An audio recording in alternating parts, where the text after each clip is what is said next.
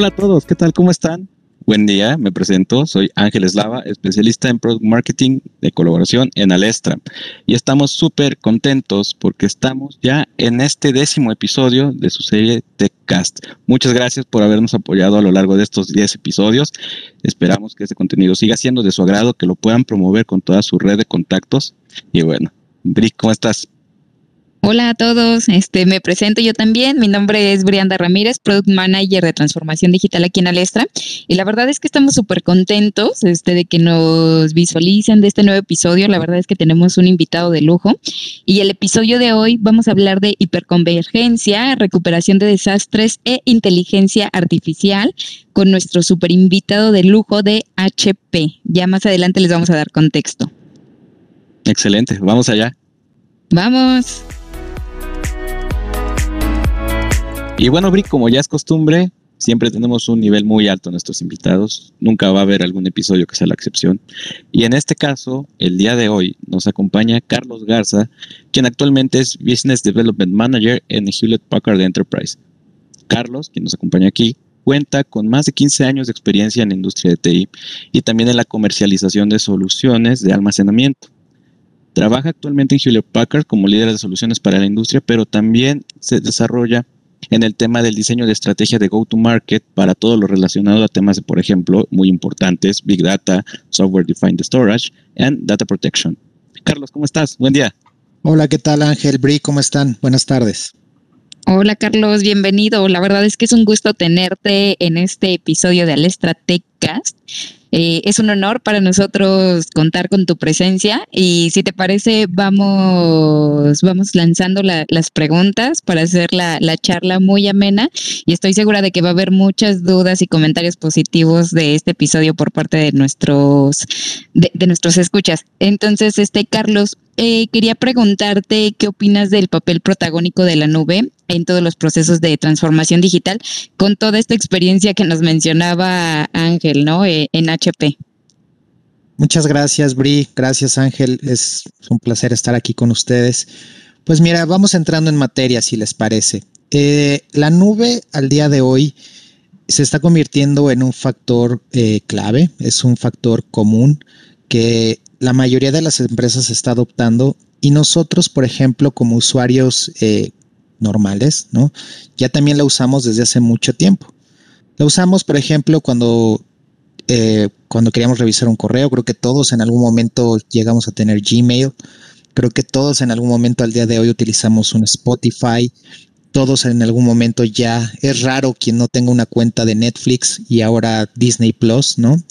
Y las nuevas generaciones, eh, yo tengo un hijo de poco menos de dos años que en este mes eh, cumple sus dos años. Él ya nació con Disney Plus, entonces él ya nació dentro de la nube, ¿no? Eh, interesante porque eso a las empresas también las está atrayendo mucho, lo que es los servicios de datos en base a suscripción. Vamos a, llamar, vamos a ponerle bien el nombre a esto porque no nada más se trata de la nube, sino qué estoy contratando yo con la nube. Exactamente. Es un punto súper interesante que debemos de tratar y que esto lo que a las empresas les está haciendo es facilitarles la vida muchísimo. Les está facilitando la vida en el sentido de que pues no todas, insisto, es depende. Algunas ya están optando inclusive por, por no comprar infraestructura, ¿no? O por comprar el mínimo necesario de infraestructura, tenerlo en sitio y el resto tenerlo en la nube. O hay otras empresas que es el, el, modelo que a mí en lo particular me gusta mucho, donde tienen infraestructura en sitio, la están combinando en la nube y están, por ejemplo, haciendo sus disaster recovery plans basadas en las nubes. Claro. Claro, súper importante.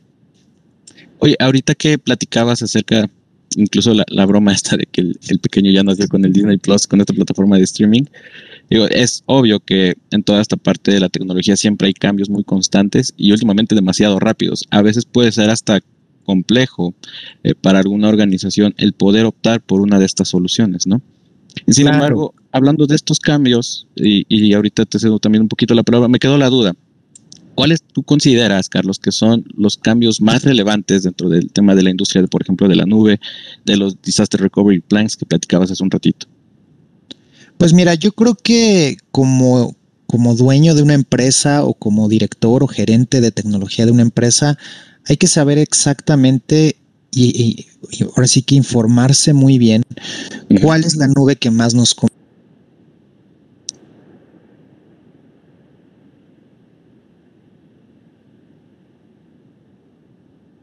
¿no? Que tiene una combinación mi este mi máquina virtual o mi workload o mi microservicio está configurado particularmente para trabajar con esa nube, ¿ok?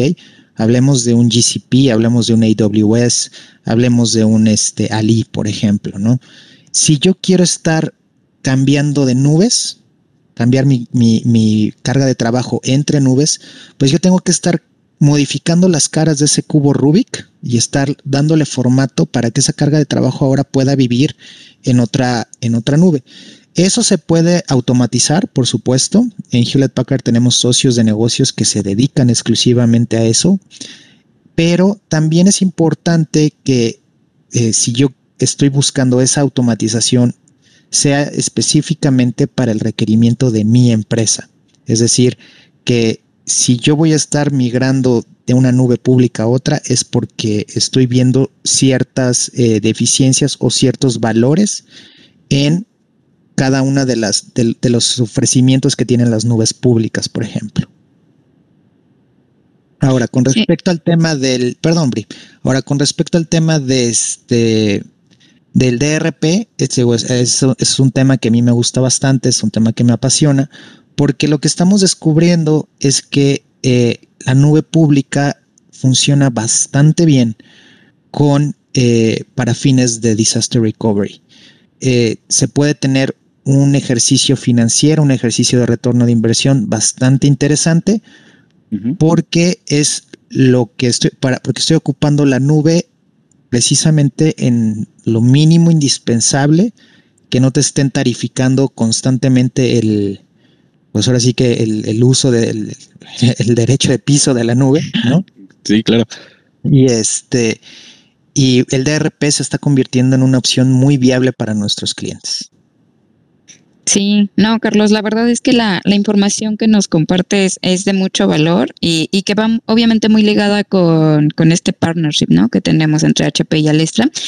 Y, bueno, entrando un poquito en materia en otro concepto que está en boga por, por mucha gente, que es la parte de inteligencia artificial, eh, me gustaría saber qué impacto ha tenido la integración de este concepto tan importante, inteligencia artificial, a este tipo de, tecnologías. Eh, por ejemplo, soluciones como almacenamiento inteligente y cuál ha sido el impacto dentro de las empresas. Ok, perfecto.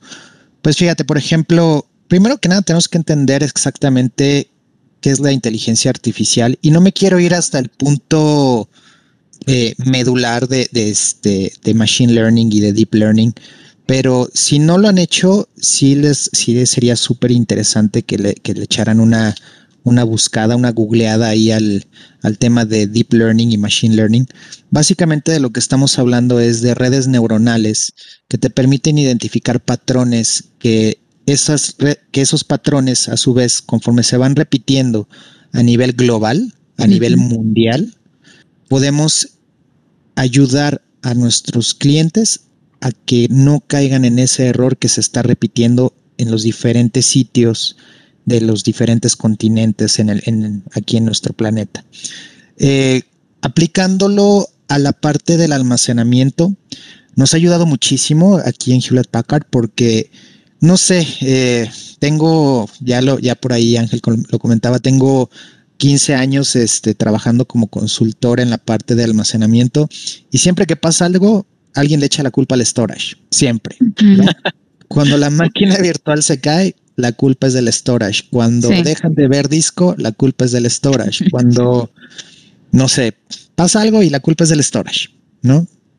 Entonces, al igual que, por ejemplo, en las carreras de la Fórmula 1, donde los carritos ya tienen cierta telemetría que están enviando a Mission Control, que es donde están los, los jefes, ¿no? De, de estos, de los pilotos. Eh, de igual forma, nosotros tenemos una telemetría. La telemetría, pues son estos paquetitos, ¿no? De información que te van diciendo, eh, tuve alguna falla en esta, en el, voy a decir algo muy sencillo, por ejemplo, en el ventilador, tuve una falla en un disco, tuve una falla en este, en una de las controladoras, cosas del estilo. Pero también puede ser tan complicado y tan complejo como, por ejemplo, tengo una, tengo un noisy neighbor, que es el término correcto para una máquina virtual la cual este, está consumiendo más procesamiento o más este o más memoria o más disco de lo habitual. Tengo un noisy neighbor. Extraño ahí. Exacto, tiene un, comportamiento no, no correcto que me está haciendo que mi granja de VMware o que mi host, particularmente mi host físico 1 de, de la granja de VMware, esté teniendo un desempeño menor. Entonces, eso ya es algo mucho más este, interesante y mucho más complejo que, por ejemplo, de tener la telemetría exclusivamente de eh, un ventilador o, una controladora. Entonces son esas redes neuronales las que nos permiten hacer correlación y poder tener esa eh, expertise o esos insights, ok, que nosotros los estamos traduciendo en boletines a través de nuestra nube de InfoSight, a través de nuestro portal, que, nos, que les ayuda a nuestros clientes a resolver problemas de manera proactiva. Otro ejemplo muy sencillo, por ejemplo, es, eh, ustedes saben que, que vCenter ya no es este, un cliente servidor, ya también es a través de HTML, es un, es un browser. Y lo que estamos haciendo, por ejemplo, es que con la parte de InfoSight podemos llegar a un punto de decir, la versión de Google Chrome que tienes actualmente con la versión de vCenter que tienes instalada no es compatible o se está trabando en ciertas pantallas. Y para corregir esto, aquí está el workaround que, que, puedes, mm. que puedes hacerlo. ¿Ok? Y no tienes que estar levantando el teléfono y llamarle al técnico de Hewlett Packard para que te diga, oye, es que cuando quiero asignarle disco, el browser se traba. ¿Ok? Cosas así de, de, de aterrizadas, cosas así de mundanas a veces, son los que ha hecho que a nosotros el 85% de los tickets los estemos resolviendo de manera automática. No, buenísimo. Eh, la verdad, porque e-, es parte de lo que están pidiendo los clientes, ¿no? Y, que estamos ofertando las empresas, ya automatizar estas tareas y el dato duro que da es del 85%, la verdad es que es un dato bastante interesante y que hará mucho sentido a la gente que nos escucha. Y perdón, Ángel, te, te, te robé la palabra. No, no, no, gracias, Bri. La verdad es que ese dato del 85% creo que es muy tangible para nosotros, ¿no? Nos permite dimensionar justamente toda esta parte de la importancia de la tecnología que acaba de comentar Carlos aquí amablemente. Justamente partiendo del tema de la tecnología, hay algo que me gustaría que nos ayudaras a, entender un poquito más, Carlos, a nosotros y también a toda parte de nuestra audiencia. Y es el tema de la hiperconvergencia junto con los DRPs. Entonces, yo dividiría aquí un poquito las preguntas en la siguiente forma. Es, primero, si nos pudieras ayudar a explicar qué es el tema de la hiperconvergencia, por qué es importante. Y adicionalmente, cómo es que esto lo podemos integrar como una propuesta de valor que puede impactar a las organizaciones a nivel nacional. Ok, perfecto.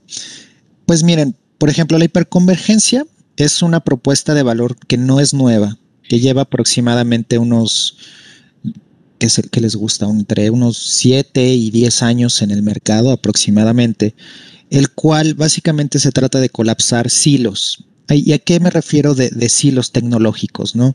¿A qué me refiero con eso? Eh, veamos hace aproximadamente unos ¿qué será? Sí, unos, unos siete años, diez años. Teníamos eh, una capa de switches en la parte de, redes, una capa de switches para la parte de la SAN, servidores, ya sean físicos o virtuales, para todo lo que es la capa de procesamiento. Y ahí nos vamos, por ejemplo, con un arreglo de disco, que era nuestra SAN, nuestro, eh, nuestro array, ¿ok? Disk array que le llaman. Eh, en algún momento cuando llegó la, los discos de estado sólido, ¿ok? El disco de estado sólido se compraba en Just a Bunch of Flash, ¿ok? Pequeños arreglos de un enclosure de disco sin inteligencia, que lo que básicamente daba era un, adicional de caché al, disco que estaba en producción ya, o una, o un adicional en la parte de, memoria eh, swap a la parte de los servidores. De ahí nos íbamos a la parte de una librería, ya sea de basada en disco o librería de cinta. Y además teníamos que estar trabajando, por ejemplo, con un software eh, también de terceros, ¿no? Un, eh, que, nos ayudaba a la parte de los respaldos. Ajá. Si yo, por ejemplo, hablemos de una empresa no tan grande, o sea, no hablemos de una, de una, de una transnacional o, o, de estas empresas, por ejemplo, donde vamos a veces a comprar nuestra ropa o cosas de ese estilo, ¿no? Esas tiendas grandotas. ¿no? Ok. Eh, que son parte de tu vida, ¿no? Este, ¿Cómo, lo sabes? Ándale, ¿no? ¿no? Eh, no pensemos en algo tan grande, pensemos en algo un poco más pequeño. Una empresa que está creciendo, que a lo mejor nació en provincia, ¿ok? Y que está buscando eh, echar a andar operaciones aquí en la Ciudad de México o en Monterrey o en Guadalajara, ¿no? Y ellos están evaluando, dicen, ok, mi, mi, centro de datos principal pues es grande, pero lo que quiero echar a andar en, en, la Ciudad de México no está tan grande y tampoco la, el budget tampoco me sale como para comprar algo de la misma magnitud, el presupuesto se, se me sale. Y otro punto también importante es, a lo mejor el, el arreglo de disco que yo quiero echar a andar de este lado, no se habla con el arreglo de disco que yo quiero echar a andar de este lado por lo cual la replicación, ya sea síncrona o asíncrona, se, se, se vuelve algo sumamente complejo de, echar a andar. ¿Ok? Tengo que meter un tercero que hable los dos arreglos, tengo que virtualizar el arreglo y se vuelven algo súper, súper este, complicado de echar a andar. La hiperconvergencia lo que trajo fue el colapso precisamente de estos hilos en un combo de hamburguesas, papas y refresco que nosotros le estamos llamando este, Simplivity. Y en el caso de la hiperconvergencia desagregada, lo estamos trabajando a través de Nimble DHCI. Ahorita platico un poquito acerca de esto de la hiperconvergencia desagregada. De tal manera, ¿qué, fue lo que hicimos en Hewlett Packard? Y esto es, queda entre nosotros, ¿eh? Nada más queda en este podcast. Claro, claro. Este, lo que hace la hiperconvergencia eh, es con la parte de Simplicity. No sé si recuerdan ustedes, muchachos, los veo muy jóvenes, pero a mí me tocó pasar del CD de música tradicional al CD de MP3. ¿Ok? Que tú podías quemar un CD con. Eh, al CD tradicional le cabían unas 10, 15 canciones y al CD de MP3 le cabían 10 veces más, unas 150 canciones. ¿Estamos de acuerdo? Sí, sí. sí, Y sí nos tocó, sí nos tocó. ¿Sí les tocó? Ok. el, el medio sigue siendo el mismo, ¿están de acuerdo? Sigue siendo un CD. Completamente. Pero, lo que cambió fue el formato, ¿no? Hicimos más pequeñas las canciones, las comprimimos, las, la pasamos por la prensa de, de, de WinZip, ¿no? Y, y, de tal manera que en, unas, en un solo CD ahora yo podía colocar 150 canciones. Con Simplivity hicimos lo mismo. Hicimos que el, que el dato se pudiera deduplicar y comprimir de tal manera que entrara y se pudiera replicar y se pudiera regresar y pudiera trabajar en un clúster de VMware integrado en el, en el propio servidor y con esta automatización y esta eh, eficiencia de datos. También lo que hicimos fue que a través de nuestra inteligencia que, que tenemos propiedad intelectual de Hewlett Packard, es que podemos enviar una máquina virtual de un sitio A a un sitio B en poco menos eh, de aproximadamente, bueno, yo he visto máquinas virtuales de un terabyte que se mueven aproximadamente en tres minutos, muy poquito. Sí. Y también he visto transferencias de máquinas virtuales completas que nada más envían aproximadamente unas dos o tres megas, eh, lo, menos de lo que pesa una canción de MP3. ¿Y cómo es que hacemos esto? Precisamente por el tema de la deduplicación. Aquí ya tengo ciertos bloques, de este lado solamente estoy mandando los bloques que este que cambiaron y los estoy enviando de un lado a otro, de tal manera que este rompecabezas que se llama máquina virtual, yo ya tengo todos los bloques de esta, de esta maquinita virtual para poderla encender en mi sitio de DRP. Eso es lo que estamos haciendo nosotros con la parte de la hiperconvergencia. Le estamos ahorrando a nuestros clientes la lata, la, el fastidio, la complicación de tener que echar a andar el servidor con el SAN switch, con la parte del, este, del arreglo de disco, con, la, con el respaldo, con el DRP, etcétera, etcétera. Todo eso ya viene integrado en un par de nodos, dos nodos nada más, ¿ok? Dos nodos nada más. Y eso es porque necesitamos alta disponibilidad. Porque si no se requiere alta disponibilidad, puede ser un solo nodo. ¿Ok? Entonces, dos nodos nada más. Y del otro lado podría ser inclusive un nodo de este lado. Entonces, con tres, tres servidores de HP SimpliVity, tú ya tienes una solución completa de, de, de, disaster recovery.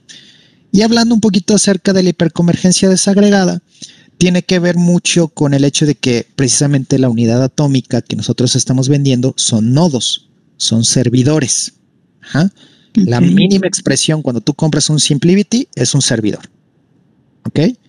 Entonces, si tú quieres crecer en, memoria o en disco, tienes que comprar un servidor. Si quieres crecer en procesamiento, tienes que comprar un servidor. Entonces, eso al mercado tampoco fue tan, este, tan súper bien recibido. Eh, SimpliVity ha sido un hitazo. SimpliVity ha sido una de nuestras mejores inversiones que hemos hecho en mucho tiempo. Pero la parte esta fina, ya mucho más granular que les estoy platicando de qué pasa cuando yo quiero nada más aumentar dos terabytes a, mi granja de, hiperconvergencia, o qué pasa cuando yo nada más quiero aumentar unos cuantos gigas de memoria a mi granja de servidores, ahí es donde se, convirtió en un poquito eh, rudo el, tema de comprar un nodo. Entonces salimos al mercado con la parte de hiperconvergencia desagregada. Es el mismo look and feel, es tú, tú sigues administrando todas tus máquinas a través de, a, través de vCenter. No es necesario que tengas que este, ser un experto en la parte de Nimble o que tengas que ser un experto en la parte de, de sonificación de switches de SAN, nada por el estilo. Es exactamente el mismo look and feel. ¿Ok? También tienes la misma telemetría, ¿ok? De, la parte de InfoSight, con la diferencia de que aquí si quieres hacer esta parte fina de, este, de aumentar la parte de, almacenamiento, pues puedes acercarte con un representante de Alestra de Hewlett Packard para que te coticen ese, ese crecimiento exclusivo de la parte de disco o la parte de memoria RAM, etcétera. Entonces son esos dos sabores. Tenemos el sabor muy este ya muy trabajado que es muy muy atómico, muy este ya de ya muy de nicho que tenemos que es la parte de SimpliVity y tenemos DHCI que es la hiperconvergencia desagregada. ¿Vale? Ok. No, buenísimo. Más o menos, sí. No, por supuesto, nos explicaste súper bien. Sí. Estoy seguro que para quienes nos escucharon está clarísimo. Exacto, creo que Ángel y yo coincidimos con, con, este tema de la explicación que nos diste, Carlos. Fue muy detallada, este, muy precisa, y que este podcast, eh, pues realmente lo escucha gente que está pegada a la tecnología, pero gente que no lo está tanto. Entonces la explicación estuvo buenísima. Y Carlos, este, se nos está acabando el tiempo. Lo lamentamos mucho porque la charla está muy amena, pero me gustaría antes de ir a un corte y pasar a la parte de conclusiones eh, que nos compartas un consejo para los CIOs y tomadores de decisiones en cuanto a la adopción de este tipo de tecnologías. ¿Qué nos puedes compartir, Carlos? Miren, pues al día de hoy estamos en Hewlett Packard muy contentos. Estamos lanzando la parte de Unified Data Ops, el cual es toda la nuestra oferta de servicios de datos basados en consumo. Yo el consejo que les daría a los diferentes CIOs, CTOs que nos estén escuchando aquí en, esta, en este pequeño podcast es que el futuro, el futuro es los servicios de los datos y la experiencia en el consumo de los mismos. ¿Ok? el, cómo, ¿Cuál es la experiencia que yo como usuario final estoy teniendo al consumir servicios de datos? ¿Qué pasa ¿Qué, tanto tengo yo que batallar para sacar un snapshot? ¿Qué, ¿Qué tanto tengo yo que batallar para proteger la información? ¿Y qué es lo que los diferentes vendors, los diferentes fabricantes están haciendo al respecto para ayudarnos a nosotros como usuarios, como, como, como clientes, a mejorar esta experiencia? Hewlett Packard Enterprise acaba de lanzar algo que se llama Data Services Cloud Console, junto con la parte de los nuevos equipos que se llaman Aletra, los cuales están eh, eh, diseñados específicamente para tener esta experiencia de nube en sitio y que además van a contar con esta experiencia de consumo de, datos o de servicios de, datos, de consumo de servicios de datos bajo demanda, ¿ok? Donde igual bajo suscripción ¿ok? Una suscripción que en este caso puede ser de tres años, por ejemplo, o de cinco años, igual que la parte que estamos platicando de Netflix.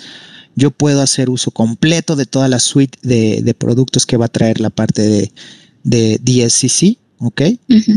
Y a partir de ahí, eh, mejorar por mucho la experiencia de, consumo de, tecnología de la información. Entonces yo creo que eso sería mi mejor este, consejo que les pudiera dar a, nuestros escuchas. Entonces, ¿qué sería podcast? ¿Pod, escuchas? Algo así, Los Algo así. Sí, no, Carlos, la verdad es que buenísimas respuestas que nos has dado. La plática ha sido súper amena. Nosotros vamos a seguirla llevando, como de que no, pero vamos a ir a un corte también para poder platicar un poquito más a gusto con Cafecito. Entonces, regresamos a la plática. Regresamos. Y bueno, ya estamos de vuelta. Carlos, mil gracias por la plática que nos acabas de brindar. Hemos tocado puntos muy importantes, como dijo Bri, también para toda la audiencia, ¿no? Es estamos llevando este tipo de escenarios en donde platicamos de la tecnología para la gente que es experta, pero también para quienes no. Y también aprovecho para hacer una invitación para que nos puedan contactar a través de nuestras redes sociales. Ya llegamos a la parte final de, nuestro episodio, Carlos. Muchas gracias. Nos gustaría que nos apoyaras con un mensaje de conclusión. ¿Qué es lo que quisieras que nuestra audiencia se pudiera quedar de esta plática?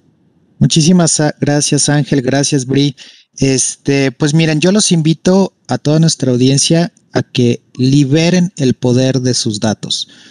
A través de nuestros socios de negocio Alestra y Hewlett Packard Enterprise, tenemos una campaña súper interesante que en inglés se llama Unleash the Power of Your Data, ¿ok?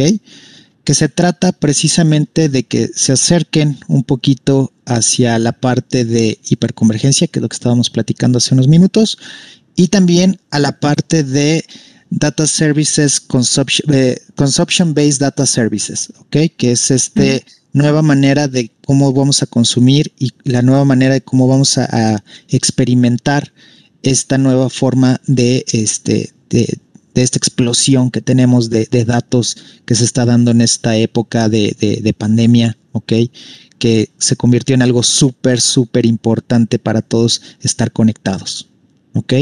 Con mucho gusto. Eh, tengo por ahí este, tengo mi correo electrónico, les puedo dejar mi correo electrónico, es garza c de carlos arroba hpe.com y también me encuentran en LinkedIn como Carlos Garza, Business Developer Manager para Hewlett Packard Enterprise.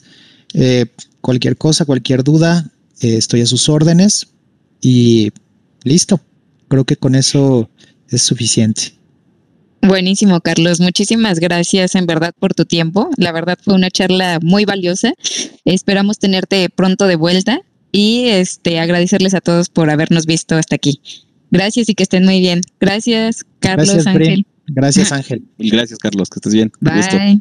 Pues llegamos, Ángel, a la etapa final de, de este episodio TechCast. La verdad es que nos fue muy bien, estamos muy contentos, tuvimos una excelente charla y principalmente agradecerle a todos nuestros seguidores, este, pues gracias, ¿no? Darles las gracias por visualizarnos en este episodio. Eh, también a la, a la, gente que se está sumando, no olviden seguirnos en Alestra MX y cualquier duda o comentario que tengan, Ángel y yo los estaremos apoyando. Eh, muchísimas gracias, de verdad. Eh, les mandamos un fuerte abrazo y sean muy felices. Gracias, Ángel. Gracias, Luis. Gracias a todos. Nos vemos la siguiente. Bye.